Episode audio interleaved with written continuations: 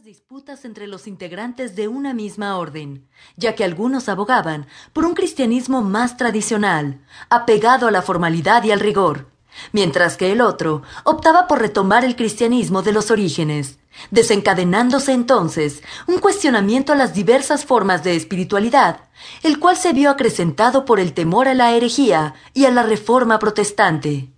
Es así que para evitar confusiones en materias de fe e impedir la división en el seno de la misma Iglesia, se inició el movimiento de contrarreforma, que tuvo su punto cumbre durante la realización del Concilio de Trento, en el cual se fijó la ortodoxia y se institucionalizó la administración de los sacramentos.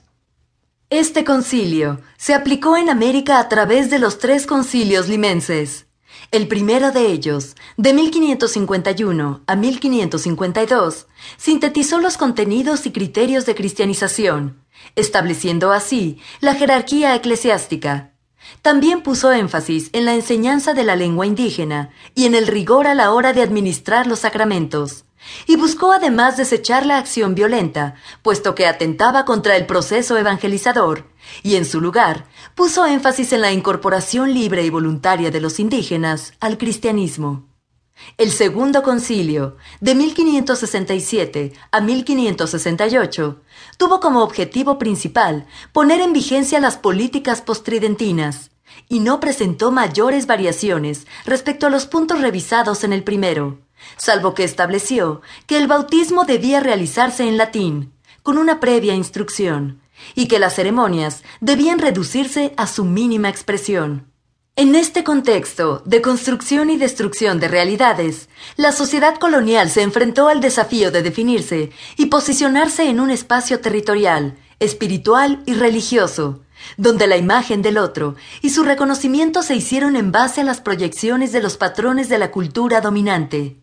Es por ello que dentro del pensamiento de esta época se creía que era el demonio quien empujaba a los indígenas a la rebelión y a las prácticas no cristianas.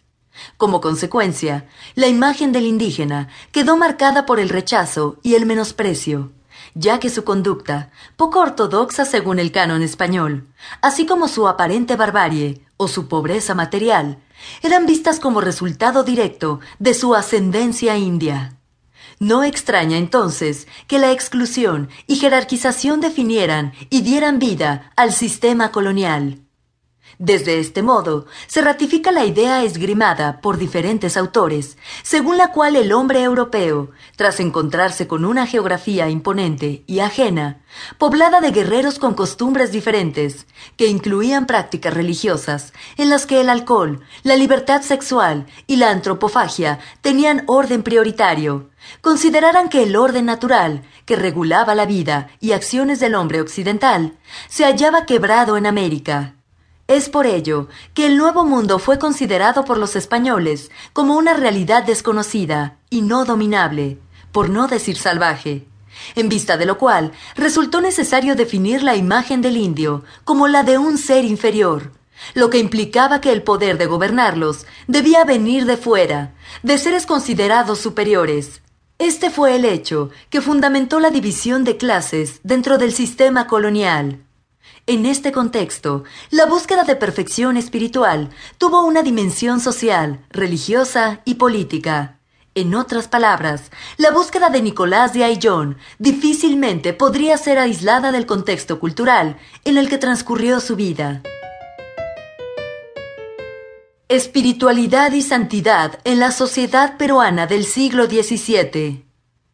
La Iglesia de ese entonces reaccionó a la Reforma protestante reuniéndose en el Concilio de Trento, cuyas normativas se aplicaron en América a través de los tres concilios limenses, en los que se habían estipulado una serie de disposiciones para reforzar la ortodoxia católica. Conjuntamente con este movimiento ideológico, surgiría una estética particular que se conocería como barroco, o arte al servicio de la religión que estaba llamada a combatir las herejías como el brazo armado de la Iglesia.